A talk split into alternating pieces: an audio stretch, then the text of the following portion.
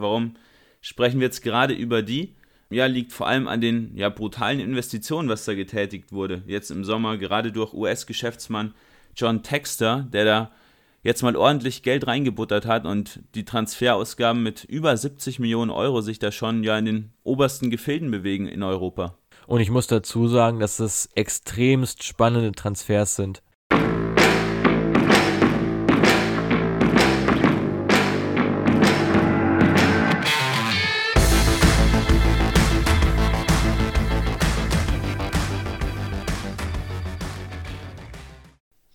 Quirin, wie sagt man eigentlich auf Bulgarisch Hallo? Du hast ja eine ganze Menge Erfahrung gesammelt in den letzten Wochen. Du warst nämlich in Bulgarien unterwegs. Ich kann es dir tatsächlich überhaupt nicht sagen. Ich glaube, ich kann kein einziges bulgarisches Wort. ähm, war auch tatsächlich das erste Mal in meinem Leben, dass ich in einem Land war, in dem nicht ja vorrangig die lateinische Schrift verwendet wird, sondern eben diese, ja, ich weiß gar nicht, kyrillisch ist es, glaube ich. Ähm, ja, ist schon sehr, sehr komisch, wenn du dann irgendwas bestellen willst im Restaurant oder bei irgendeinem kleinen Laden dir irgendwas holen willst und kannst halt einfach nichts lesen. Ähm, ja, schon sehr, sehr sonderbar. War auch eine interessante Erfahrung, dieses Land, besonders auch fußballerisch. Ja, du hast ja auch ein paar Spiele angesehen. Ähm, lass uns doch zuerst mal darüber reden, bevor wir gleich zu unserem eigentlichen Podcast-Thema kommen. Wie waren deine Eindrücke? Ähm, was hast du so erlebt? Genau, war eine kleine Create Football Dienstreise, paar interessante Leute getroffen, von Vereinen, äh, paar Berater getroffen ähm, und natürlich auch ein paar Spiele mitgenommen, worum ich das Ganze, diese ganze Reise so ein bisschen gestaltet habe. Spiel 1 war bei Zasko Selo, ist ein recht kleiner und noch recht ja, junger Verein, gibt es erst seit ein paar Jahren, aufgebaut mit dem Ziel, so eine Jugendakademie zu implementieren. Äh, habe da übrigens auch den deutschen Lukas Räder auf dem Feld gesehen bei der Gastmannschaft Lokomotive Plovdiv, äh, die auch das Spiel am Ende des Tages gewonnen haben die Anlage, ich habe es ja auch in unserer Story drin gehabt bei Create Football, ja, war so ein bisschen Kreisliga-like, also schon sehr, sehr heruntergekommen und wenig gepflegt, wie eigentlich, ja, in Osteuropa viele Stadien, was auch so ein bisschen schade ist und was sich auch über die nächsten Tage so ein bisschen weiter durchgezogen hat. Ja, ähm, was dahingehend nicht so heruntergekommen war, sondern exotisch äh, war auch äh, unser Trip, den wir davor gemacht haben gemeinsam, als wir unter anderem in Genk unterwegs waren und dieses Stadion einfach inmitten eines Waldes gelegen hat. Wir haben ja sogar schon relativ dicht dran geparkt, äh, Kirin, wirst dich erinnern, sind dann trotzdem nochmal ja, einen guten Kilometer zum Stadion gelaufen und sind tatsächlich durch ein Waldstück durch, wo es jetzt auch nicht den einen befestigten Weg gab.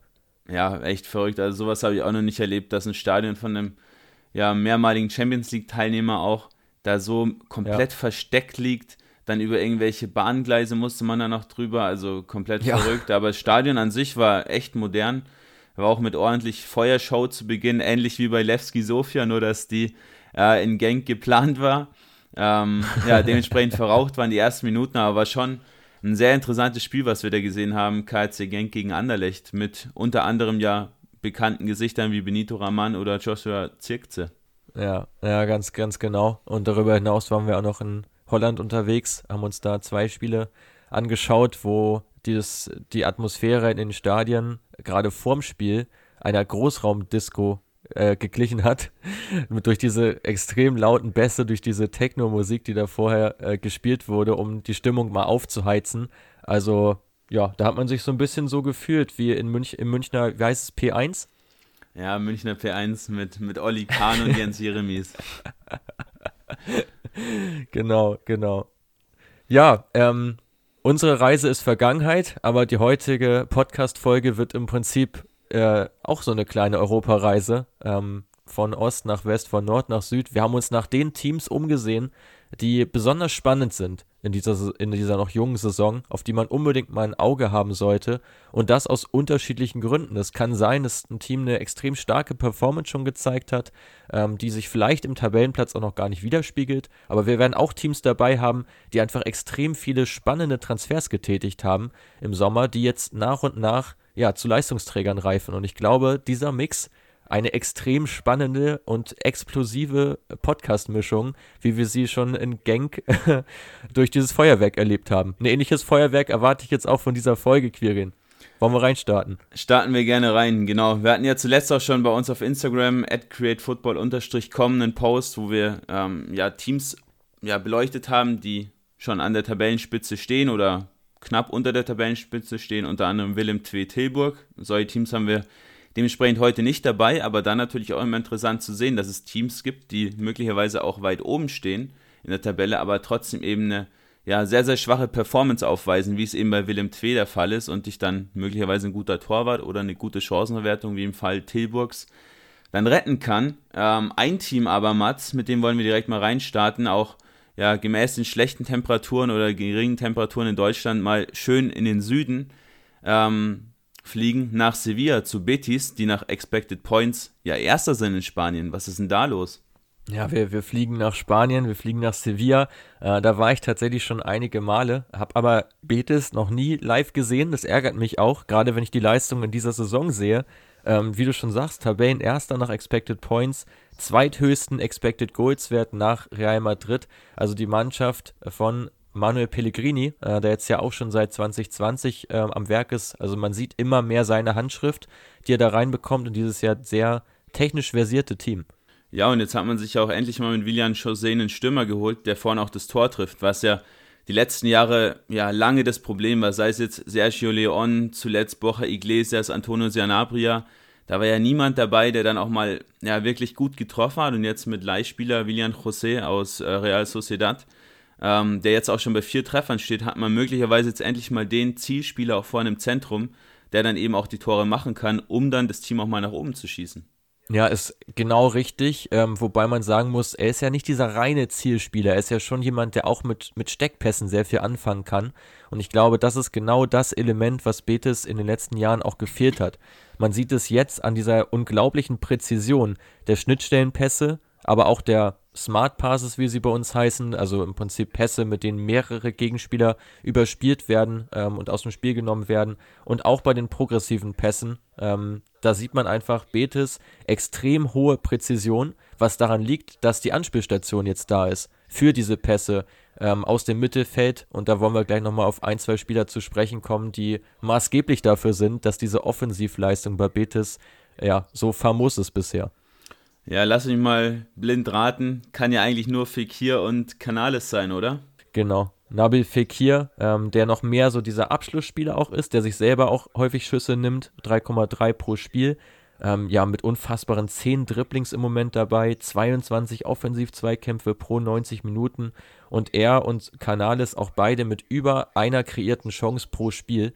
Also absolute Kreativposten, die sich jetzt auch gefunden haben in diesem 4-2-3-1 von Pellegrini, wobei eben diese ja, drei offensiven Spieler, also Fekir und Canales, plus noch einen dritten, der teilweise ein bisschen wechselt, mal Theo und auch mal Juanmi, ähm, die rotieren wahnsinnig oft, sind extrem variabel davor, tauschen immer wieder die Position und sind dadurch für ihre Gegenspieler im Prinzip kaum zu greifen.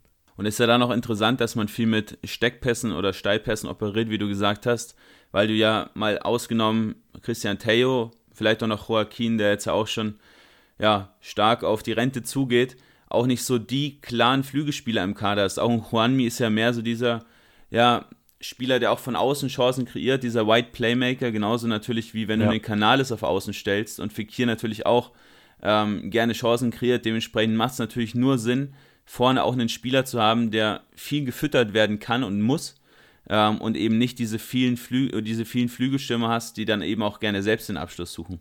Ja, ja, dabei ist sehr interessant, also nur Real und Barca suchen noch häufiger das offensive 1 gegen 1 ähm, gerade im Angriff. Aber die Erfolgsquote ist tatsächlich ein Manko im Moment von Betis. Also gerade so diese Erfolgsrate im Dribbling ist nicht besonders hoch. Deswegen fokussiert man sich auch auf das, auf das Passspiel.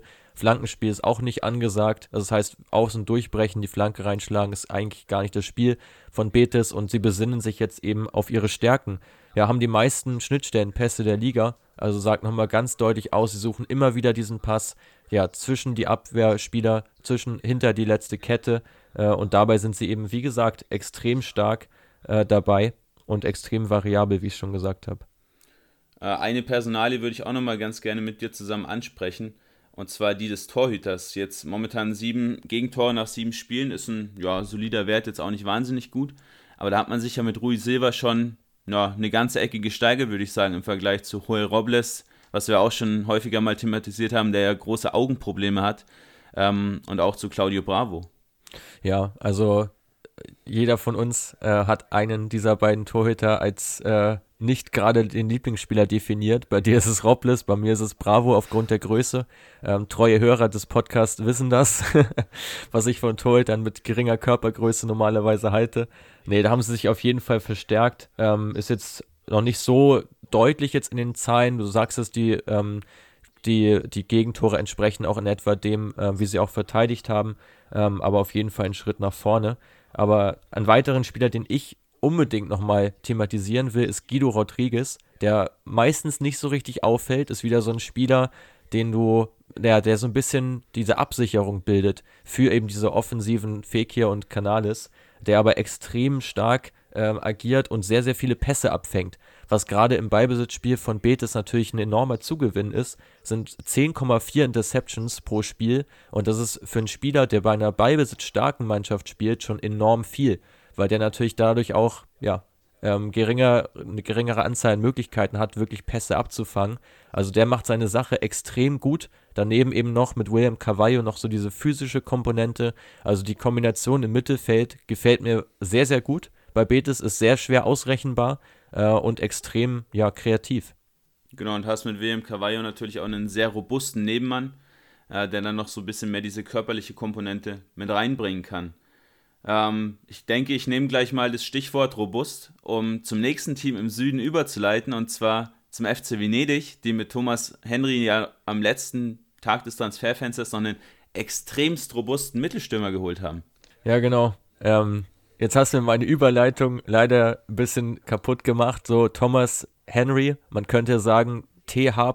Henry, da werden Erinnerungen wach an einen großen Arsenal-Spieler. Aber nein, Thomas Henry, bisschen anderer Spielertyp, ist ein Targetman, äh, wie du schon gesagt hast, äh, kam ja aus Löwen, ähm, 1,91 groß, der eben diese extreme Qualität im Kopfballspiel hat. 47% seiner Luftduelle gewinnt er, erzielt dadurch, darüber hinaus noch sehr viele Tore. 0,6 pro 90 Minuten, gerade für ein Team wie OH Leuven jetzt auch keine Selbstverständlichkeit. Also da hat man sich auf jeden Fall nochmal verstärkt bei Venedig. Äh, die Aufstiegsmannschaft ähm, aus diesem Jahr, die ja auch natürlich ihren Aufstiegshelden noch im Kader hat mit Forte äh, und darüber hinaus mit Okereke auch noch einen weiteren Stürmer. Also da haben sie gleich drei ähm, ja, Targetmans im Kader, die alle dann wieder ze zeitweise ein bisschen ähnlich sind. Aber ich denke auch, dass sich über die Saison hinweg Thomas Henry da durchsetzen wird. Ja, und hatten ja auch letztes Jahr wirklich große Probleme, auch Tore zu schießen. Also sind natürlich aufgestiegen, kann man dann am Ende des Tages auch nicht mehr wahnsinnig schlecht reden, aber hatten ja keinen Torschützen im Team, der über zehn Tore erzielt hat. Was schon überraschend ist, dass du dann trotzdem die Möglichkeit hast, eben auch aufzusteigen. Ähnlich ja so ein bisschen wie in Leipzig, die auch in der letzten Saison keinen so einen richtigen Torjäger hatten. Ähm, muss dann natürlich kompensiert werden, wurde auch gut kompensiert. Ähm, gerade eben durch die offensiven Mittelfeldspieler, die da schon, ja, ordentlich was auf, ein, auf, ja, auf, die Kette, auf der Kette haben. Ähm, jetzt hat man sich aber ja trotzdem extrem verstärkt. Spieler wie Mattia Aramou, die jetzt letztes Jahr so diese absoluten Stars waren, äh, auch in der Offensive, die sind jetzt schon noch gesetzt, aber so ein bisschen außen vor, weil man gerade auch durch die amerikanischen Owner, die man jetzt hat im Team, ähm, schon da ordentlich reingebuttert hat im Sommer, richtig? Ja, genau. Also erstmal zu der Stürmer-Thematik noch. Ähm, das lässt sich nämlich ganz gut auch erklären, wie das zustande gekommen ist, dieser Aufstieg. Ähm, also Venedig einfach mit einer extrem schwachen Chancenverwertung aufgestiegen. Die hatten einen Expected Goals Wert von 74 und haben aber nur 58 Tore erzielt. Also hätten tatsächlich 16 Treffer mehr erzielen müssen, was auch so ein bisschen darauf hindeutet, dass die Abschlussqualität äh, dass es darin halt hauptsächlich gemangelt hat. Ansonsten aber, ja, wie eben angesprochen, der höchste XG-Wert der ganzen Liga, also offensiv schon extrem stark gewesen. Ja, und jetzt nochmal ordentlich rein investiert. 17 Millionen beträgt das Transferminus, ähm, das jetzt erwirtschaftet wurde unter den amerikanischen Ownern. Ähm, Präsident Duncan Niederauer ist eben Amerikaner und das erklärt natürlich auch die Zugänge von Busio und auch von Tessmann, die jetzt beide aus der MLS ins Team gekommen sind. Genau, Gianluca Busi, auch ein Spieler, ähm, bei dem wir auch so ein bisschen mit drin gehangen sind bei dem Transfer nach Venedig. Ähm, auch da vielleicht nochmal der kleine Insight zu Create Football Solutions. Ähm, ja, ganz interessanter Spieler. Ich habe den auch mehrmals analysiert. Sehr, sehr starker Box-to-Box-Mitfielder, bringt wirklich alles mit mit seinen jetzt erst 19 Jahren. Ähm, denke, dass er da im Mittelfeld auch langfristig die, ja, wie sagt man, die Fäden ziehen wird bis dann eben irgendwann mal Geld auf den Tisch gelegt wird und er dann zu einem größeren Verein wechselt. Hat jetzt ja auch schon ja, 6 Millionen Ablöse gekostet, was ja nicht gerade wenig ist für einen Amerikaner, was aber auch so ein bisschen diesen ja, Mehrwert der Amerikaner auch auf dem Transfermarkt zeigt. Also nicht nur jetzt bei Venedig, sondern gibt ja auch genug andere Beispiele. Äh, Talon Buchanan von Brügge, den wir auch später vielleicht noch kurz ansprechen. Ähm, auch ein ziemlich interessanter Flügelstürmer in dem Fall. Und da sieht man, dass der amerikanische Fußball sich deutlich weiterentwickelt. Solche Spieler, die gab es vor fünf Jahren schlichtweg nicht. Auch gerade Brandon Aronson ist da noch ein gutes Absolut. Stichwort, der zu, zu Salzburg gewechselt ist. Aber wollen wir jetzt auch nicht zu sehr abdriften Richtung äh, MLS und USA und bleiben nochmal bei Busio, äh, der jetzt auch in der Saison schon gezeigt hat, dass er ein absoluter Leistungsträger ist für Venedig. Ähm, ein, ja, 90% Passquote für einen Zentralmittelfeldspieler, auch ein unfassbar hoher Wert, gerade gemessen daran, dass er eben für äh, Venedig spielt. Ähm, ja, darüber hinaus noch 9,9 Defensiv-Zweikämpfe, die er führt, also fast 10 Stück. Auch das unterstreicht nochmal seine Qualität eben als Box-to-Box-Player. Bringt 75% seiner Vorwärtspässe an den Mann. Also ist jetzt auch kein Spieler, der immer nur auf, auf Sicherheitspässe spielt und äh, sich so seine wirklich brutale Passquote erklären lässt, sondern auch schon ein Spieler, der vorwärts auch denkt. Äh, und da wird Venedig auf jeden Fall noch sehr viel Freude dran haben. Ähm, bisschen Insight dazu, dadurch, dass wir jetzt ja eh schon das Team drin haben. Ich war im Sommer im Urlaub dort. Ähm, das hatte mit, ja, war teilweise mit, mit Meetings noch versehen, aber war in erster Linie auch ein, ein Urlaub, hab mir da das Stadion angeschaut von Venedig. Da wurde eine ganze Menge noch äh, dran gefeilt, dass es wirklich Serie A-tauglich wird, äh, weil es dann von außen doch eher einer Ruine geglichen hat. ähm, von innen war es ganz in Ordnung. Ähm, liegt natürlich, wie soll es anders sein, in Venedig auch direkt am Kanal, direkt am Wasser. Also ja, auch gerade für die Groundhopper unter unseren Zuhörern auf jeden Fall ein Tipp, äh, dort mal ein Spiel zu besuchen und sich da eben Busio genauer anzuschauen. Aber noch ein, zwei andere Spieler sind auch interessant, Quirin. Ähm, was sind so deine Takes? Was denkst du? Ja, gerade so in der Defensive hat man sich natürlich auch gegen Ende des Transferfensters nochmal ordentlich verstärkt. Hier Ethan Ampadu aus Chelsea ausgeliehen, Mattia Caldara von Milan ausgeliehen, um da ja die doch recht unerfahrene Innenverteidigung da nochmal ja auch qualitativ zu verbessern. Also die zwei tun den definitiv gut. Äh, ein anderer Spieler ist David Schneck, den ich sehr, sehr interessant finde. Ähm, kommt vom Lask, der war zuletzt an Wattens Tirol ausgeliehen. Auch ein Spieler, den wir schon eine ganze Weile auf, der, auf dem Schirm haben, Mats, ähm, der ja gerade im Offensivbereich schon sehr, sehr große Qualitäten hat. Ja, haben wir auch schon ähm, dem einen oder anderen Kunden vorgestellt, äh, diesen Spieler. Ist dann letztlich zu Venedig gewechselt. Die können sich, glaube ich, drüber freuen, ähm, hat sich da jetzt auch erstmal ja, festgespielt, äh, links hinten, äh, obwohl es ja mit Christian Molinaro noch einen sehr erfahrenen äh, Backup gibt, ähm, auf den er momentan nicht zurückgegriffen wird, finde ich auch eine spannende Kombination. Man hat einen, der sehr Serie A erfahren ist, den du jederzeit reinwerfen kannst und eben mit David Schnecken hoffnungsvolles Talent äh, noch mit drin. Genau, du hast Kaldara schon angesprochen, der jetzt auch schon recht viel gespielt hat, ähm, sich auch jetzt schon beweisen konnte. Wenn ich aber auf jeden Fall noch super spannend finde, auch wenn er jetzt nicht neu gekommen ist, ist Pietro Ceccaroni. Ähm, ich hoffe, ich spreche ihn richtig aus bei den italienischen Namen. 25-jähriger äh, Italiener ist 2020 von Spezia gekommen für 200.000 und hat in der Serie B tatsächlich 42 Spiele gemacht, die meisten Spiele äh, in der letzten Saison äh, bestritten und ja, kommt jetzt auch schon wieder auf eine extrem starke Defensiv-Zweikampfquote von 81 Prozent, ähm, zählt zu den absoluten Leistungsträgern im Team ähm, von Zanetti. Also ja, auf ihn auf jeden Fall auch mal ein Auge haben. Ähm, wirklich sehr, sehr starke Performance und mit 25 Jahren ja auch immer noch in der Lage, den einen oder anderen Schritt nach vorne zu machen. Prima, dann würde ich sagen, ähm, bevor wir jetzt noch länger über Venedig sprechen, lass uns ein Team weiterhüpfen. Was hättest du gern, Mats? Ich würde sagen, ähm, wir reisen mal von Italien nach Frankreich und äh, kümmern uns mal um RC Lens. Da interessieren mich die Hintergründe, weil die sind auch jetzt ja schon wieder ziemlich stark platziert und in der vergangenen Saison ja auch schon Quirin. Ja, genau. Also gerade im letzten Jahr schon sehr stark als Aufsteiger sich da hochgespielt. Ähm, am Ende des Tages war es ein Platz 7, den man sich, ja, den man erreichen konnte.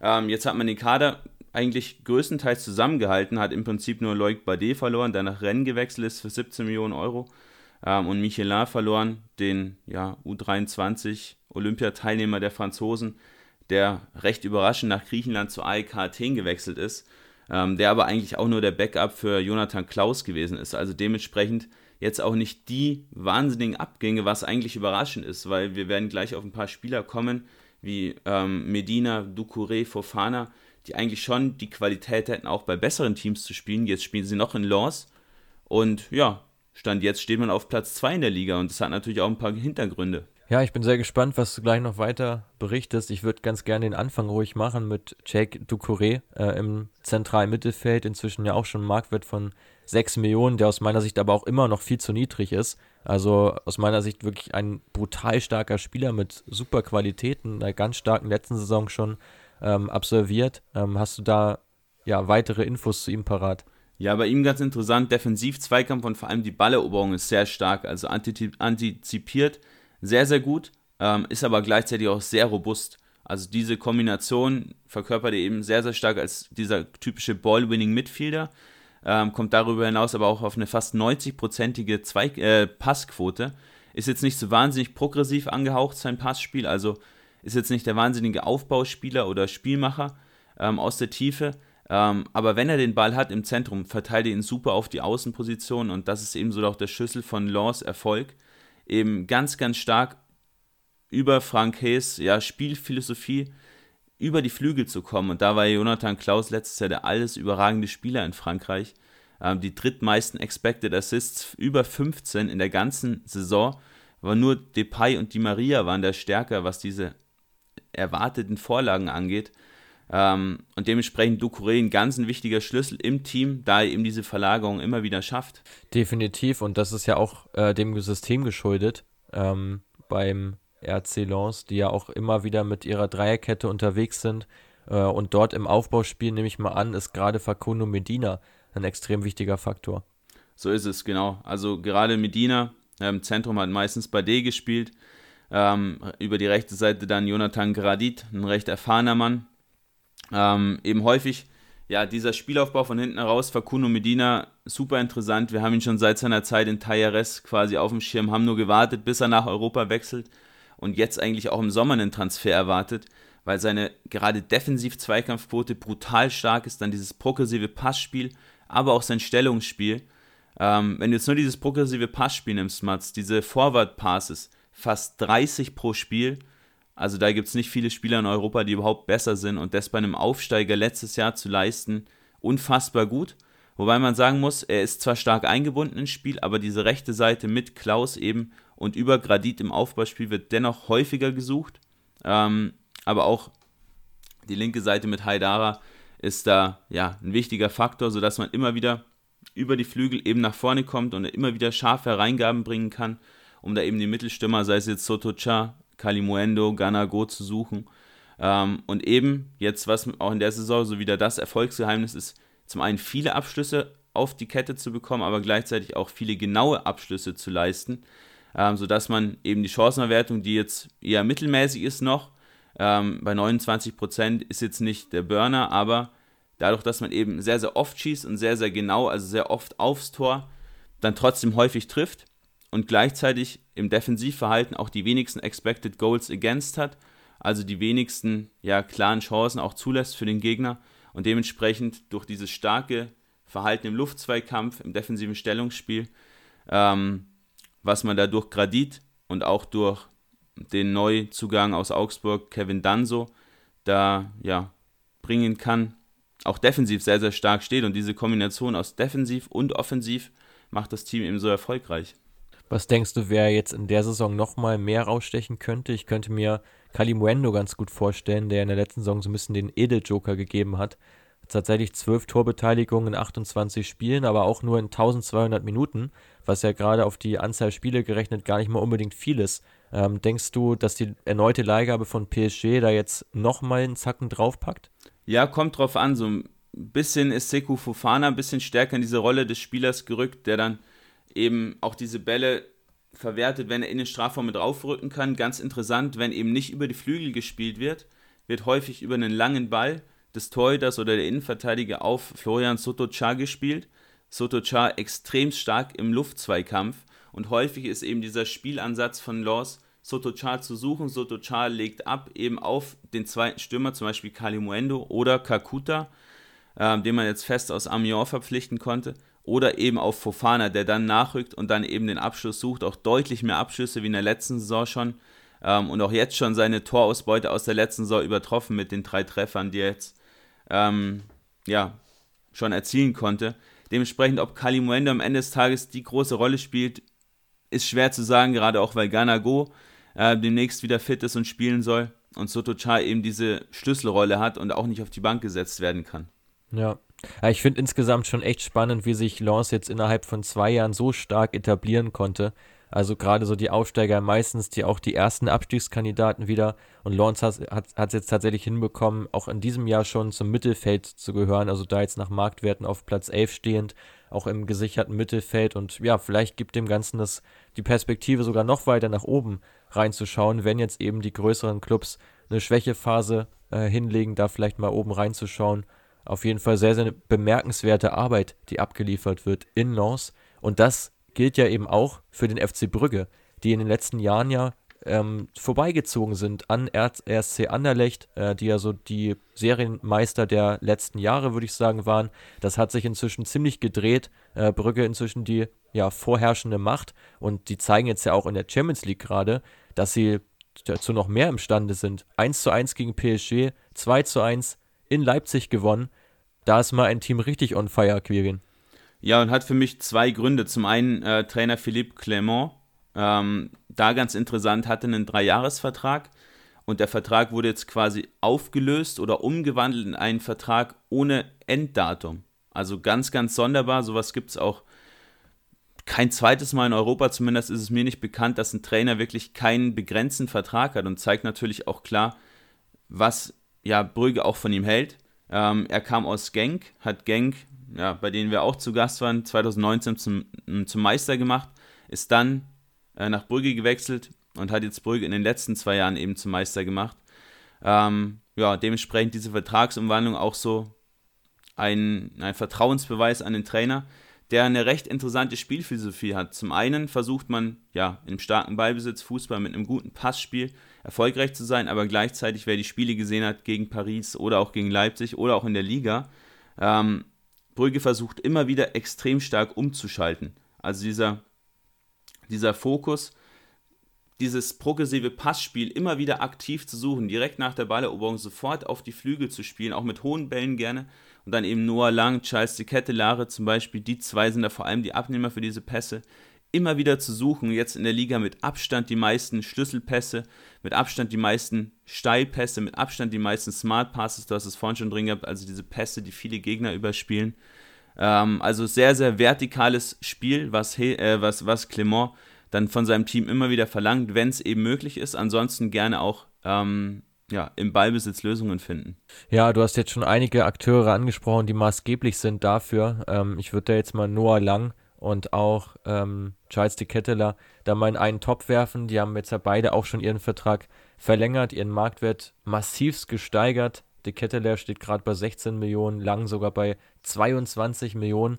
Ja, Brügge konnte diese Spieler halten, gerade im, im Fall von Noah Lang ähm, und sich da auch durchsetzen gegen namhafte Konkurrenz.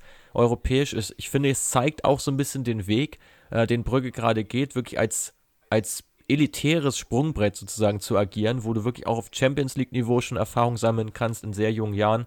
Ähm, beide Spieler ja noch unter 23. Ja, ist jetzt vielleicht noch nicht ganz vergleichbar mit Ajax Amsterdam, aber geht in meinen Augen schon in, ja. eine, in eine, richtige Richtung. Ja. Äh, dass man dann eben auch Talente, wie jetzt einen Faitu Mawasa beispielsweise, auch einen Stanley Nsoki, die ja schon in großen Ligen spielen, beide aus Frankreich gekommen, auch Owen Otasovi, den man von den Wolves verpflichten konnte, dass man eben solche Spieler holt obwohl sie eigentlich schon in einer guten Liga gespielt haben, ihnen dann aber in einer bisschen schwächeren Liga die Möglichkeit gibt, eben bei einem guten Team zu spielen, viel am Ball zu sein, in einem ballbesitzstarken Team und eben auch international zu spielen. Und ich denke, dass gerade die zwei, also Ajax und Brügge, sich da so ein bisschen was ausgeguckt haben. Genk kann man da möglicherweise auch noch, noch mit reinzählen. Ähm, ja, so, so eine kleine Marktlücke fast schon.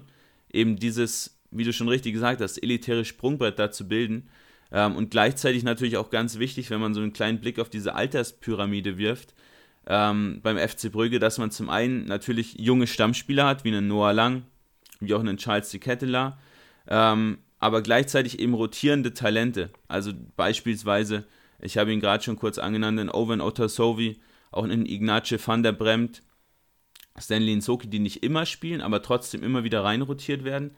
Gleichzeitig acht Stammspieler, die zwischen 26 und 29 Jahren sind, also im besten Fußballeralter. Und das Ganze eben gepaart mit Routiniers wie Simon Mignolet, äh, wie ne, mit einem Bas Dost oder auch einem Rüd Vormer, die dann eben schon über 30 sind, aber trotzdem noch Qualität haben, die Qualität an jungen Spielern natürlich super weitergeben können. Also für mich ein ja, eigentlich perfekt zusammengestellter Kader, um es mal ja, gerade rauszusagen. Zumal da jetzt auch Transfers dabei waren, äh, die ich gar nicht für, für möglich gehalten habe. Also wenn mir es im Sommer gesagt hättest, dass ein Soki äh, nach Brügge geht und auch ein Mawassa, der ja ganz, ganz lange bei Gladbach im Gespräch waren, die ihn ja letztlich gar nicht finanzieren konnten, wechselt dann für 4 Millionen äh, nach Brücke. Also hätte ich ehrlich gesagt dem Ganzen gar nicht zugetraut, äh, auch dass die Spieler den Schritt machen wollen. Und es zeigt halt einfach auch, wie attraktiv ähm, Brücke jetzt auch schon auf Spieler wirkt und auch wie gefestigt diese Mannschaft ist, weil du einfach weißt, da ist kein Chaos, äh, da kannst du dich auf den Fußball fokussieren. Du spielst dazu auf jeden Fall international und hast da auch die Chance, äh, mal eine Runde weiterzukommen. Jetzt in der Champions League natürlich ein andere, anderer Schnack als in der Europa League, aber gerade in der Europa League ist man ja auch mit dem Kader auf jeden Fall in der Lage, auch eine gute Rolle zu spielen. Macht insgesamt einen sehr, ja, sehr guten Eindruck, ähm, die Arbeit von Brücke. Und ich finde, es ist ein bisschen vergleichbar mit Portugal vor vielen Jahren, als sie immer diese südamerikanischen Talente geholt haben, worüber wir auch schon mal im Podcast gesprochen haben, dass dieses Sprungbrett, ähm, diese Sprungbrett-Liga sich jetzt immer mehr ähm, Richtung Holland und Belgien verlagert. Ja, absolut richtig. Und ich finde, es ist ja auch verständlich, dass Spieler dann auch den Weg nach beispielsweise Brügge wählen oder zu Ajax Amsterdam wählen, weil diese Vereine ja auch klar kommunizieren. Du entwickelst dich bei uns, du unterschreibst dir keinen Knebelvertrag über die nächsten fünf Jahre, sondern du unterschreibst einen Vertrag, der uns eine gute Ablöse generiert oder der für uns eine gute Ablöse generiert, wenn du wechselst. Wir geben dir aber die Möglichkeit, dich auf hohem Niveau als Stammspieler zu etablieren und eben mit dem kleinen Schritt zurück, möglicherweise auch bei Noah Lang, bei Ajax nicht genug gefordert, bei Ajax nicht genug eingesetzt geht den kleinen Schritt zurück und dann eben den großen Schritt nach vorne. Und wenn du dann einen Blick drauf wirfst, ein Wesley, der zum Beispiel für 25 Millionen zu Aston Villa verkauft wurde, ein Arnaud Danjuma gestern mit einem super Spiel für Villarreal, wurde damals für 17 Millionen nach Bournemouth verkauft, ein Crepin Diata für 17 Millionen nach Monaco oder jetzt auch im Sommer ein Odilon Kosunu für 23 Millionen nach Leverkusen. Da ist einfach ganz klar zu sehen für die Spieler wie einen Noah Lang, einen Charles de Ketteler, ich bleibe bei Brügge, die geben mir die Möglichkeit, mich zu entwickeln und dann kann ich von Brügge aus den nächsten Schritt gehen als gut entwickelter junger Spieler, ohne mich bei einem Top-Team in einer guten Liga auf die Bank setzen zu müssen. Und dann kommen die Spieler ja auch mit einem gewissen Stellenwert. Also gerade in Kusunu, wenn der für über 20 Millionen nach Leverkusen wechselt, kommt er mal ganz sicher nicht als Innenverteidiger Nummer 4 und muss sich erstmal rankämpfen. Der spielt halt jetzt auch gut der Personallage geschuldet direkt, aber der wäre auch sonst auf jeden Fall auf seine Einsätze gekommen. Und ich glaube, dass diese hohen Ablösesummen den Spielern auch noch in die Karten spielen. Also nicht nur für einen Vertrag, sondern eben auch für diese, ja, für diesen Stellenwert, den sie in ihrem neuen Club dann eben auch schon erhalten. Absolut richtig. Bevor wir gleich ähm, noch ein zweites Team aus Belgien ganz kurz anreißen, möchte ich noch kurz zwei Namen droppen. Zum einen Jack Hendry, äh, einer meiner absoluten Lieblingsinnenverteidiger, der unfassbar stark im Luftzweikampf und im Defensivzweikampf ist, weist da somit die besten Werte in ganz Europa auf. Ähm, wurde von Ostende jetzt im Sommer fest von Celtic verpflichtet. Habe mich da schon gewundert, dass Ostende tatsächlich auch den Zuschlag bekommen hat, hat sich dann ja, kurz vor Ende des Transferfensters dann äh, doch noch dazu entschieden, den Schritt nochmal weiterzugehen nach Brügge, hat für Ostende auch einen ja, netten Transfergewinn nochmal beschert. Ähm, und der soll jetzt auch so ein bisschen auffangen, was eben Kusunu als Loch hinterlassen hat. Ähm, Henry so ein bisschen Probleme im Aufbauspiel, aber da sind Mechele und auch ein Soki ja recht stark aufgestellt, dementsprechend nicht das große Problem. Ähm, und andere Personalie, Mats, Hans van Aken, auch so ein Spieler, der, glaube ich, in der belgischen Nationalmannschaft immer wieder so ein bisschen belächelt wird, ähm, aber ist eigentlich so ein richtiger Hero in der belgischen Jupiler League. Ja, da gibt es auch viele, viele Berichte und von vielen, vielen Fernsehexperten immer wieder gefordert, dass Van Aken eben mehr Trust auch bekommt, dass er mehr als dieser gute Spieler angesehen wird, der er eigentlich ist und da auch häufig dann, ja, Dinge oder Vergleiche gezogen werden, wie wenn ein Socek in England so gefeiert wird, dann würde ein Van Aken genauso gefeiert werden, weil er auch eine sehr, sehr hohe Qualität hat als offensiver Mittelfeldspieler. Aber ihm gerade dieses Passspiel, diese Schnittstellenpässe auch so ein bisschen tiefer dann als aufbauender Mittelfeldspieler. Ähm, ja, sehr, sehr überzeugend. Schießt auch viele, viele Tore, vor allem dann noch durch Elfmeter. Ähm, aber gerade die zwei, also Vanaken sollte man, auch wenn er jetzt schon 29 ist, nicht ja, unter den Teppich kehren, weil der definitiv seine Qualitäten hat. Vielleicht jetzt nicht in der Top-Liga, ähm, aber dafür einer der besten Spieler in der Jupiler League. Und ja, auch wieder ein Akteur, der ja als Talent gekommen ist aus Lokeren damals, vor sechs Jahren jetzt schon, aber für auch für über vier Millionen, die er damals gekostet hat, gerade 2015. Ja, schon auch eine stattliche Summe, die sich auf jeden Fall rentiert hat für Brügge. Du wolltest noch zwei weitere Teams aus der ähm, Jupiler League ansprechen, bevor wir dann wirklich mal den Sprung machen ähm, zum nächsten Team. Genau, also vor allem Royale Union Saint-Gillois, die ja letztes Jahr recht überzeugend den Sprung geschafft haben aus der zweiten in die erste Liga Belgiens ähm, und ja mit Dennis Undaff einen in Deutschland recht bekannten Mittelstürmer haben, äh, der ja für Meppen die dritte Liga kurz und klein geschossen hat und jetzt schon mit sieben Toren und drei Assists ja nach wenigen Saisonspielen da auf Platz 1 der Torjägerliste steht. Ähm, wahnsinnig starker Stürmer. Dante Van Sier ist Nummer 2 neben ihm im Sturm von Royal Union. Äh, auch schon mit 5 Treffern und 3 Assists. Die zwei letztes Jahr schon brutal stark gewesen. Jetzt dieses Jahr wieder mit extrem vielen Torbeteiligungen. Auch da so der Hintergrund ist, dass Royal Union eine Kooperation mit Brighton und Half Albion hat. Ähm, deswegen auch vermutlich ein Transfer oder ein Verkauf von einem von beiden Stürmern nicht unbedingt notwendig gewesen im Sommer und jetzt kann man mit den beiden die, die Liga so ein bisschen aufmischen. Ganz interessant, dass Royal Union sogar vor Brügge, vor Anderlecht, vor Genk die meisten Schüsse aus dem laufenden Spiel hat und auch die meisten Schüsse nach Kontern und auch sehr, sehr viele Chancen kreiert. Also offensiv wirklich unfassbar gutes Team. Muss man mal sehen, wie lange dann auch so ja, der Torrausch der beiden Stürmer anhält und möglicherweise sehen wir Undaf nächsten Sommer dann bei Brighton. Möglicherweise. Und ja, Brighton ist eigentlich schon fast die perfekte Überleitung ähm, für unseren nächsten Club, den wir ansprechen wollen. Wir wollen jetzt die Podcast-Folge auch nicht zu lang werden lassen. Wir sind jetzt auch schon bei fast 40 Minuten. Springen wir auf die Insel. Springen wir nicht zu Brighton, sondern zum anderen Team mit B, nämlich zu Brentford. Brentford natürlich eine Mannschaft, die extrem datenbasiert ähm, agiert, nicht nur auf dem Transfermarkt, sondern auch in ihrer Spielausrichtung. Und da ist es natürlich umso interessanter, jetzt nachdem endlich der Aufstieg in die Premier League geglückt ist, da mal einen Wert auf die Daten zu werfen, äh, einen Blick auf die Daten zu werfen. Ja, gerne. Gerade nach diesem ja, fulminanten 3-3 gegen Liverpool, jetzt am letzten Wochenende. Ich habe es mir live angeschaut, es war wirklich ein tolles Spiel und hat eigentlich genau unterstrichen, was Brentford eben so besonders macht. So zum einen dieser Team Spirit und zum anderen eben diese Einzelspieler, die für sich gut sind, aber eben auch super harmonieren mit ja, den Nebenmännern. Ganz genau. Also ich muss gestehen, mein Zettel ist prall gefüllt äh, mit Statistiken, weil Brentford wirklich in vielen Belangen entweder besonders gut ist oder besonders schlecht. Ähm, ich starte hier mal wirklich rein. Ganz interessant, ähm, sie haben tatsächlich den höchsten XG per Shot-Wert. Kieran, das ist einer deiner Lieblingswerte. Vielleicht magst du ihn mal kurz erklären. Genau, der XG per Shot-Wert beschreibt im Prinzip, wie gut die Abschlussposition eines Stürmers oder des abschließenden Spielers ist. Das heißt, desto höher der XG per Shot-Wert, desto besser die Abschlussposition. Das heißt, desto höher die Wahrscheinlichkeit, dass der Ball auch ins Tor geht. Äh, wenn jetzt dieser Wert sehr, sehr niedrig ist, bedeutet das zum einen, dass ja, die Abschlussposition sehr, sehr schlecht ist und das ist meistens bedingt eben durch ja, eine schlechte Torschussvorlage. Ähm, also hier dann auch so ein bisschen der Vorlagengeber in die Pflicht zu nehmen. Und natürlich auch die Abschlussposition ähm, geht hier damit einher, dass Brentford die wenigsten Schüsse außerhalb des 16ers abgibt.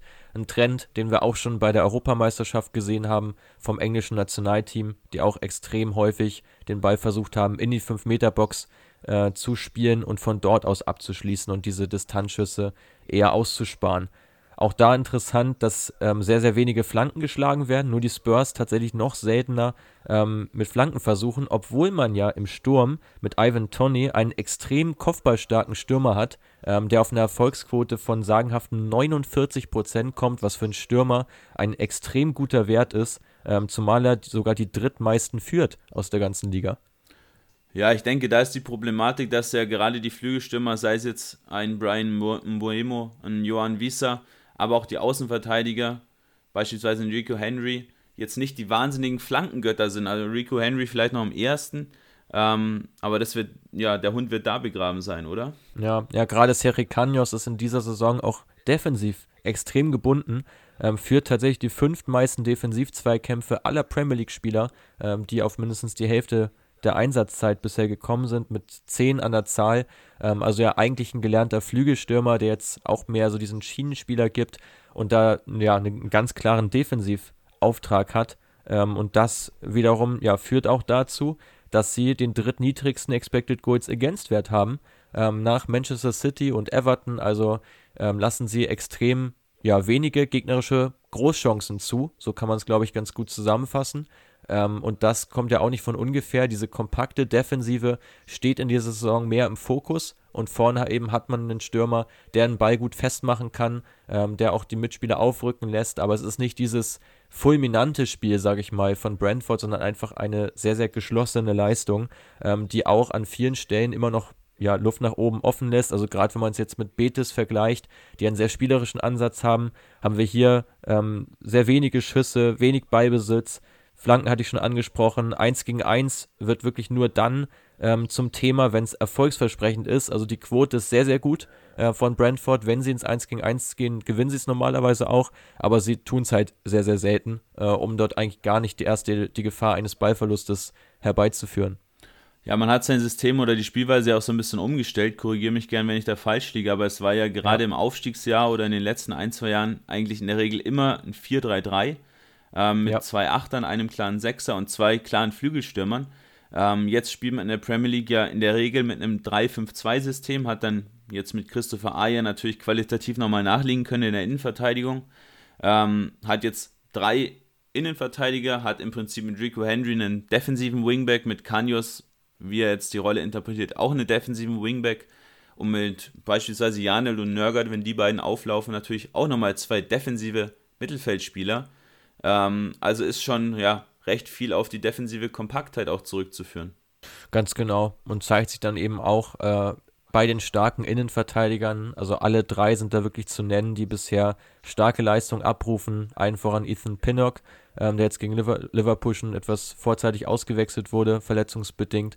Ähm, spielt eine super Saison, hat sich auch toll weiterentwickelt nach seinem Transfer zu den Bees. Pontus Jansson, 93% Defensiv-Zweikämpfe, die er gewonnen hat in dieser Saison. Unglaublich hoher Wert. Ähm, wird sich natürlich ein bisschen noch regulieren. Ist jetzt sehr früh in der Saison.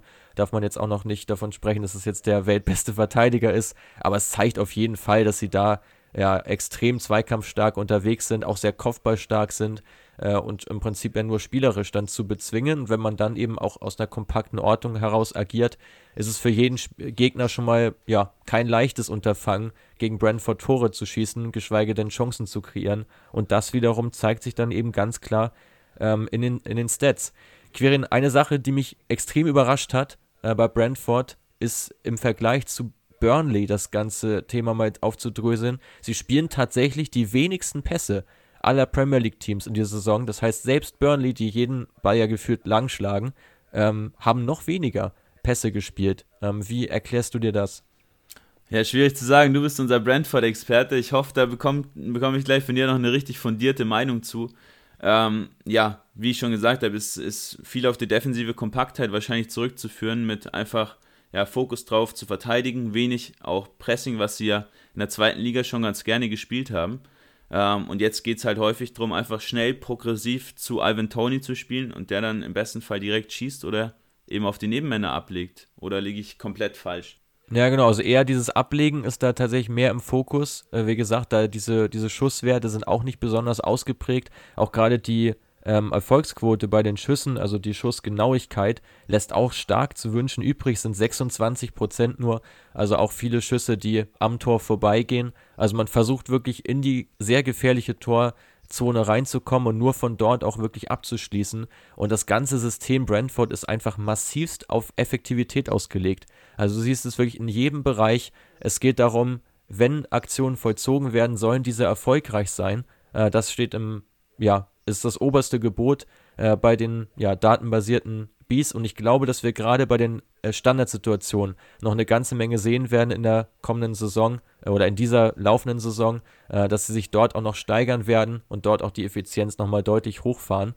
Ja, und dann wird man gespannt sein, für was es reicht. Aber es, es sieht auf jeden Fall momentan nach einem ganz guten Weg aus, obwohl eben, wie gesagt, viele Stats auch nicht gerade positiv erscheinen. Ja, sehr interessant. Ähm, dann würde ich ganz gerne überleiten, nachdem du gerade die perfekte Überleitung verpasst hast, von Brighton zum Erzrivalen in der Premier League zu Crystal Palace überzuleiten. Ähm, Mache ich es jetzt mal hier auf eine bisschen uncharmante Art und Weise und würde sagen, mit dem ja, zweiten Premier League Club schließen wir so unsere Top 6 dieser interessantesten Teams für die Saison 21-22 so ein bisschen ab.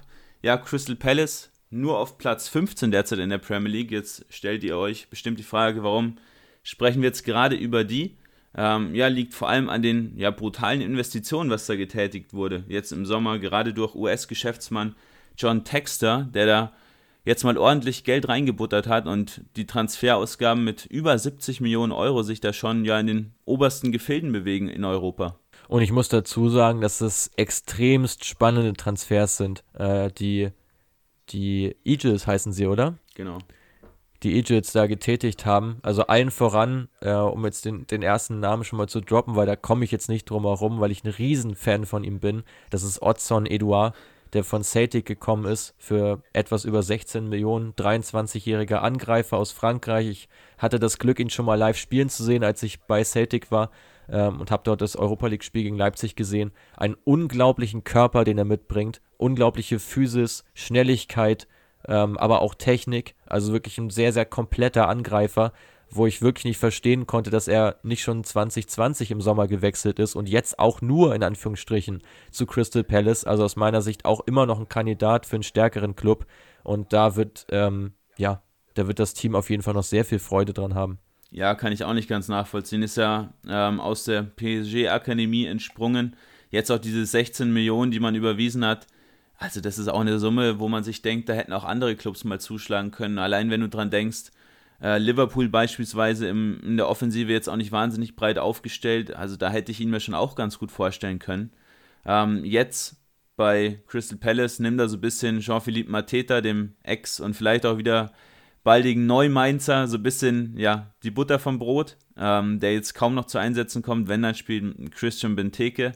Äh, Jordan Ayew kann auch noch zentral spielen, also für Mateta sieht es da sehr, sehr schlecht aus und ist ja vielleicht auch so ein bisschen die Problematik dann jetzt für die Mainzer, dass man ihn damals ja auch nur verliehen und nicht verkauft hat. Ähm, und jetzt bekommt man ihn möglicherweise als älteren, nicht weiterentwickelten und ja, unzufriedenen Spieler zurück. Und ja, Palace hat nicht nur ihn verpflichtet, sondern noch weitere Spieler. Und ich glaube, da wirst du bestimmt auch gleich noch den einen oder anderen äh, ansprechen, weil ich finde, dass der Königstransfer oder der für, für, mich der schlauste Transfer, den sie getätigt haben, den haben wir bislang noch nicht äh, angesprochen. Ich bin gespannt, ob du dieselbe Meinung vertrittst wie ich. Ja, schwierig zu sagen. Ähm, ja, viele interessante Spieler, aber jetzt auch nicht der Spieler dabei, finde ich, der so krass heraussticht. Wenn, dann würde ich da tatsächlich auf Eduard gehen, der jetzt die letzten zwei Jahre ja insgesamt 40 Treffer erzielt hat, ähm, allein in der schottischen Liga. Ähm, für mich ist der Königstransfer eigentlich Mark Guehi. Ähm, bin ich gleich mal gespannt, ob du den genau als Königstransfer auch titulierst wie ich. Ähm, der bei Swansea letztes Jahr so zu dem Stammspieler gereift ist, den man dann jetzt auch bei Chelsea dann weiterverkaufen konnte und eben nicht wieder nur verleihen. Ähm, hat eine ganze Stange Geld gekostet, über 20 Millionen Euro ähm, ist ja sehr, sehr gesettelt, also sehr, sehr brutaler Defensiv-Zweikampf ähm, in der Luft, aber tatsächlich ziemliche Probleme, obwohl er recht groß ist. Aufbauspiel ist solide, Stellungsspiel ist gut ähm, und der zusammen mit Joachim Andersen, der aus Lyon kam, kann ich mir schon vorstellen, dass das ein sehr, sehr gutes Innenverteidiger-Duo wird bei den Eagles. Kann ich mir auch ganz gut vorstellen. Ähm, ja, Guay Stats sprechen, glaube ich, für sich. Ähm, extrem starker Mann, auch wieder sehr robuster Spieler, sehr moderner Innenverteidiger. Ähm, nicht nur er ist ja aus der zweiten Liga gekommen, sondern auch Michael Olise, über den du bestimmt auch noch gleich ein bisschen was erzählen wirst, der ja, glaube ich, auch gekürt wurde letzte Saison zum ähm, Rookie der Saison vom FC Reading. Ja, genau. Äh, letztes Jahr mit sieben Treffern und zwölf Vorlagen ist natürlich auch eine brutale Ausbeute für einen 19-Jährigen und ja, erinnert so ein bisschen an den Transfer von Eberechi Eze, den man ja ähm, von den Queen's Park Rangers ein Jahr zuvor verpflichten konnte, war so ja der Auftakt für diese neue Zeitrechnung, wie es tituliert wurde bei Crystal Palace, jetzt auch unter dem neuen Trainer Patrick Vieira. äh, hat man so ein bisschen abgeschlossen mit diesem biederen Fußball, den zum Beispiel Roy Hodgson da an den Tag gelegt hat. ähm, und jetzt möchte man einfach selbst das Spiel gestalten, selbst aktiv sein. Äh, Vieira hat da auch ja eine interessante ja, Spielphilosophie, was auch in Nizza immer versucht hat umzusetzen, eben auch von hinten heraus das Spiel aufzubauen, äh, mit Ballbesitz zu agieren, selbst den Gegner auch mal zu dominieren, auch generell hoch anzulaufen. Ähm, und dafür hat er jetzt ein paar Spieler, die eben auch die technischen Qualitäten für haben. Zwölf Spieler wurden abgegeben im Sommer, die eigentlich zu alt waren, auch nicht die ja, Qualität hatten, um Crystal Palace langfristig weiterzuhelfen. Und jetzt muss man mal sehen, ob das Ganze auch so funktioniert mit Conor Gallagher, Will Hughes, noch zwei interessante Männer auch geholt, die auch letztes Jahr, äh, der eine in Watford, der andere auf Leihbasis bei West Bromwich, ja, schon gezeigt haben, zu was sie auch im zentralen Mittelfeld in der Lage sind. Jetzt muss man nur warten, ob man dieses ganze System auch jetzt schnell auch zusammenfügen kann oder ob es am Ende des Tages mit diesem schönen Fußball, den man versucht zu pflegen, dann vielleicht auch wieder in den Abstiegskampf geht. Ja, also ich muss da echt mal ein paar Worte zu sagen. Gerade dieses biedere System, was du ansprichst, das will ich an der Stelle nochmal verdeutlichen. Also für mich über die letzten drei Jahre gesehen, das Team in der Premier League, ähm, wo du wirklich nicht wusstest, es ist nicht Fisch, nicht Fleisch. Das ist irgendwas in der Mitte mit dem Abstiegskampf, also zu gut für Abstiegskampf, aber zu schlecht, um irgendwie mal einen Ausreißer nach oben hinzulegen. Für mich eine total farblose, graue Maus der Liga. Und da haben sie jetzt echt einen großen Schritt vollzogen mit dem Transferfenster, da wirklich den Kader mal rund erneuert, sage ich mal, und vor allem sich von vielen Altlasten getrennt, was du schon gesagt hast. Und für mich ist gerade der Transfer von Conor Gallagher, den du eben schon angesprochen hast, sehr, sehr hoch zu bewerten, äh, der in den Medien enorm gefeiert wird, auch gerade von vielen Experten. Ich habe da Carragher gerade noch äh, im Kopf, der gesagt hat, er kann praktisch, er wurde gefragt, was die Stärken sind von Gallagher und er hat gesagt, alles.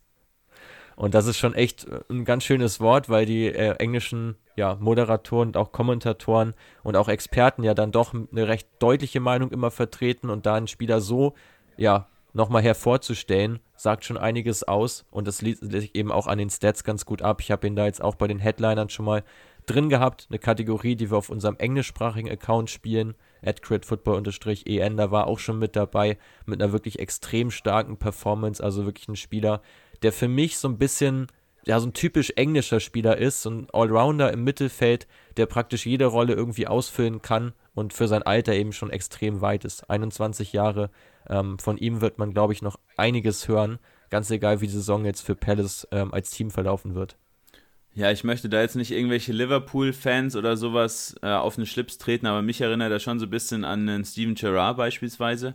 Ähm, auch so dieses Mitreißende, ja. was, Gallagher, was Gallagher ganz, ganz stark hat, was man jetzt auch in den letzten Partien beobachten konnte, jetzt auch mal weg von der Datenbasis, diesen Willen, den er da versprüht, einfach auch seinem Team zu helfen. So ist überall auf dem Feld zu finden als Box-to-Box-Midfielder, äh, wie du gerade schon ja richtig Carragher zitiert hast. Er kann eigentlich auch fast alles. Die Qualität fehlt noch so ein bisschen in manchen Bereichen, aber sei es Dribbling, Offensiv-Zweikampf, Defensiv-Zweikampf, Abschluss, ähm, auch den Gegner, äh, den, den Mitspieler ähm, den Ball vorlegen. Alles Geschichten, die er jetzt auch schon gut kann und ist jetzt auch erst 21 Jahre alt. Ähm, ja, schade, dass man ihn nicht fest verpflichten konnte. Es hätte mir noch besser gefallen, wenn er sich da auch langfristig so ein bisschen hätte entwickeln können. Ähm, aber er ist ein Spieler, ja, an dem wird Chelsea die nächsten Jahre noch viel Freude haben, sei es im eigenen Team oder sei es ja mit einer schönen Transfersumme, die man dann einkassiert. Ähm, ja, zu Olise noch kurz ein, zwei Worte äh, weil du ihn gerade schon ja, ein bisschen thematisiert hast. Sehr, sehr gute Übersicht und gutes Passspiel, Steckpässe, seine ja, hohe Qualität oder seine, seine größte Qualität. Generell an dem ba am Ball sehr, sehr gut und das ja, ergänzt sich ganz gut, dass du einen Gallagher hast, einen News, die technisch stark sind. Ähm, aber gerade dann offensiv, diese Dreierreihe, wenn man sie dann so aufstellt, mit Eze, wenn er wieder fit ist, mit Olise und auch mit Wilfried Zaha, dessen ja Vertragsverlängerung oder dass man ihn nicht verkauft hat, auch sehr, sehr hoch zu bewerten ist. Also diese Dreierreihe, die legt extrem viel Wert auf dieses offensive 1 gegen 1. Ähm, und dann hat man mit dem Eduard natürlich auch einen Spieler, den man dann gut schicken kann oder selbst in so ein 1 gegen 1 verwickeln kann. Ähm, und dementsprechend hat man seinen Spielstil dann fast in einem Transfersommer von langen Bällen auf Benteke zu 1 gegen 1 mit flinken jungen Spielern umgestellt. Und das ist schon sehr hoch zu bewerten. Muss man mal sehen, wie jetzt auch in den nächsten ein, zwei Transferperioden da nochmal nachgelegt wird. Ja, das denke ich auch. Und ich glaube, dass das so die große Krux sein wird, da jetzt auch ähm, schnell zu Ergebnissen zu kommen und schnell zu Punkten zu kommen, weil sich dieses ganze neue System natürlich auch erstmal einspielen muss. Dazu noch einen neuen Trainer, du hast ihn angesprochen mit Patrick Vieira, der bisher auch noch so ein bisschen dem Ganzen schuldig geblieben ist, dass er eine Mannschaft wirklich massivst weiterentwickeln kann in der Top-Liga. Ähm, hat einen Vertrag bekommen bis 2024, also relativ viel Vertrauen. Wenn du mich fragst, mich würde es nicht wundern, ähm, dass Palace da unruhig wird im Laufe der Saison, wenn es als Team ähm, sportlich noch nicht so laufen sollte und man sich oder noch länger in dieser Tabellenregion aufhält, dass da vielleicht nochmal ein Wechsel vollzogen wird. Aber ich glaube, dass gerade derjenige, der die Mannschaft in einem oder in anderthalb Jahren trainiert, da extrem von profitieren wird, ähm, von dieser Entwicklung, die die Mannschaft jetzt macht äh, im Zusammenspiel, ähm, weil sich da auch ganz gut was aufbauen lässt, denke ich. Also ein ähnlicher Weg, wie ihn ja auch Brighton schon gegangen ist, ähm, kann ich mir vorstellen. Ähm, ich würde gerne noch einen kurz ansprechen, nämlich den Linksverteidiger. Das ist ähm, Tarek Mitchell, ähm, der in der letzten Saison schon sehr, sehr gute Ansätze hatte, auch dabei ist ähm, bei meiner kleinen Once-to-Watch-Analyse, äh, ähm, wo ich mir Spieler angeschaut habe, die eben nicht zu dem absoluten Stammpersonal gehört haben. Da war er mit dabei mit wirklich starken Leistungen ähm, und scheint da jetzt in dieser Saison auch gesetzt zu sein. Sieben Millionen beträgt sein Marktwert da schon. der dürfte auch nochmal sein Impact liefern auf der Seite von Wilfried Zaha. Prima, Mats. Wir haben jetzt fast eine Stunde schon wieder gesprochen. Ähm, ich würde sagen, bevor wir zum Ende kommen, wollen wir unseren Hörern nochmal ja, ein, zwei Teams an die Hand geben, die auch so komplett unterm Radar schwimmen. Ähm, einen Aufsteiger aus der Türkei und ein ja, recht mittelmäßiges Team aus Portugal, würde ich sagen. Äh, kurz ein, zwei Worte zu den Teams, äh, bevor wir ja, euch dann in die Woche entlassen. Ähm, ich würde sagen, ich starte gleich mal mit Altay SK rein, ähm, Aufsteiger in die Super League. Ähm, haben letztes Jahr sich über diese ja, Playoffs quasi, wie es auch in England gespielt wird in der zweiten Liga, sich für die Super League qualifiziert, auch recht knapp am Ende des Tages. Ähm, haben sie aber trotzdem geschafft, hatten letztes Jahr übrigens eine Kader von 44 Spielern, also wirklich brutal groß, brutal aufgebläht ähm, und stehen jetzt überraschenderweise auf Platz 3 ja, also und das bei einigen Größen äh, in der Super League. Ähm, ich habe da jetzt kürzlich, ich war gestern in Wolfsburg, habe da mit einem Scout gesprochen, der auch in der äh, für einen äh, Club aus der Türkei tätig ist, der mir gesagt hat, ja, jeder Verein, der in der Super League spielt, dessen Saisonziel ist Europa. Also mindestens Europa. Das gibt keinen Klassenerhalt. Und das äh, scheint auch gerade bei deinem Vertreter so zu sein, äh, die ja bisher wirklich ja, gut performen. Hast du auch ein bisschen festmachen können, an wem das liegt? Ja, total. Also ganz interessant, dass der Verein eigentlich nie wirklich investiert hat. Also bis jetzt diesen Sommer war, glaube ich, die Maximalausgabe bei 80.000 Euro pro Transferfenster, ähm, was ein oder zweimal erreicht wurde. Jetzt waren es tatsächlich 2,6 Millionen Euro, die man investiert hat. Also für ja, den kleinen Verein aus Izmir da schon eine wahnsinnige Summe. Ähm, interessant, Cesar Pinares, ein offensiver Mittelfeldspieler, auch schon ja nicht mehr der jüngste, kam für eineinhalb Millionen Euro aus Gremio, aus Brasilien. Ähm, aber der eigentliche Star ist Martin Rodriguez, kam für ja, eine ganze Ecke weniger, ähm, knapp 250.000 Euro von Colo Colo aus Chile. Und der ja, direkt Nummer 10 bekommen und was der für Stats abreißt, unfassbar. Ja, Rodriguez ähm, sehr, sehr stark im Flankenspiel. Also da ganz auffällig, dass Altai sehr, sehr viel über Flanken kommt und vor allem eben Rodriguez dann auf seiner linken Seite da ja einer der stärksten Spieler der Liga ist. Und zudem ähm, kann Rodriguez auch die meisten erfolgreichen Dribblings der ganzen Liga vorweisen. Und das ist bei Altai generell so, Flanken, Dribblings sind so die Schlüsselelemente, warum man dann ähm, zu Erfolgen kommt. Auch hohes Pressing, sehr, sehr effektiv. Ähm, kann da die Gegner häufig schon früh anlaufen, früh den Ball gewinnen und dann eben wieder über die einzelne Qualität von Rodriguez oder eben von Pinares zum, zum Torerfolg kommen. Ähm, vor allem Bamba ist da zu nennen. Dauda Bamba schon mit vier Treffern. Spielen sich da in sehr, sehr gute Positionen. Auch hier wieder sehr, sehr hoher XG per Shot-Wert, den Altai da aufruft. Also alles gesamt super Werte, außer ein Wert, und zwar der Wert im Passspiel. Da ist man bodenlos schlecht. Äh, schlechtestes Team der Liga. ähm, aber sonst alles super und finde ich interessant, dass man sich damit auch nach Expected Points weit oben befindet in der Tabelle. Du kannst ja als Mannschaft auch nicht alles können. Du musst ja irgendwo den Fokus legen. Insofern ähm, cool, dass du uns Zuhörer oder mich selber jetzt auch als Zuhörer, weil bei dem Team ähm, habe ich mich ja auch nicht darauf vorbereitet. Also ja, sehr spannende Insights von dir. Ähm, ich knüpfe daran mal gerne an und reise nochmal mit dir aus der Türkei nach Portugal zu Santa Clara, ähm, die ich mir herausgeschrieben habe. Ein Team, das total ähm, underrated ist, kann man schon sagen. Hat einen Expected Goals Wert von 9,5, also hätte rund 10 Tore erzielen müssen. Sie haben aber nur 5 geschossen. Und auf der anderen Seite hätten sie eigentlich nur 7 Tore kassieren müssen, haben aber bereits 15 hinnehmen müssen. Also im Prinzip auf beiden Seiten sehr viel Unvermögen dabei. Zum einen vom, vom eigenen Keeper, ähm, der da keinen besonders guten Job macht, äh, weil die Abwehr durchaus gut funktioniert. Das ist der fünfte best, fünftbeste Wert der Liga und im Angriff eben, ja, Laderhemmung. Und das zeigt sich eben ganz deutlich an der Schussgenauigkeit, 26 Prozent dort nur, äh, obwohl man fast zwölf Schüsse abgibt pro Spiel. Äh, das ist natürlich zu wenig, aber die Gesamtperformance, ja, sehr interessant. Vierter nach Expected Points in der ähm, tatsächlichen Tabelle ähm, am Tabellenende anzusiedeln, diese Mannschaft. Ähm, ja, bei Santa Clara noch ganz spannender Hintergrund. Carlos Junior, so der Spieler der vergangenen Saison, ähm, ist weggegangen ähm, zu Shabab für 3 Millionen Euro. Also im Prinzip auch noch den absoluten Leistungsträger verloren, der in der letzten Saison die Fahne hochgehalten hat. Jetzt ähm, muss man sich bei Spielern lange, lange umschauen, wenn man gucken muss, wer könnte da vielleicht in die Fußstapfen treten und man findet Lincoln. Nein, nicht der ehemalige Schalke-Spieler, der jetzt nochmal ein Comeback gewagt hat, sondern ein 22-jähriger Brasilianer, der 2019 von Gremio gekommen ist, hat auch tatsächlich die meisten Spielminuten schon bei Santa Clara gesammelt und war in dieser Zeit einer der ja, spielbestimmenden Spieler. Sehr viele Schlüsselpässe ähm, geliefert, also gute Vorlagen, die auch dazu dann geführt haben, dass dieser Expected Goals Wert relativ gut ist. Nur leider verwerten die Stürmer nicht besonders das ist momentan so die Lage in Portugal. Aber wie gesagt, Santa Clara auf jeden Fall mal auf dem Schirm haben, dürfte sich in den nächsten Wochen normalerweise ja angleichen ähm, an diese erwartete Performance, sage ich mal. Also mit dem Abstiegskampf sollten sie in der Regel nichts zu tun haben.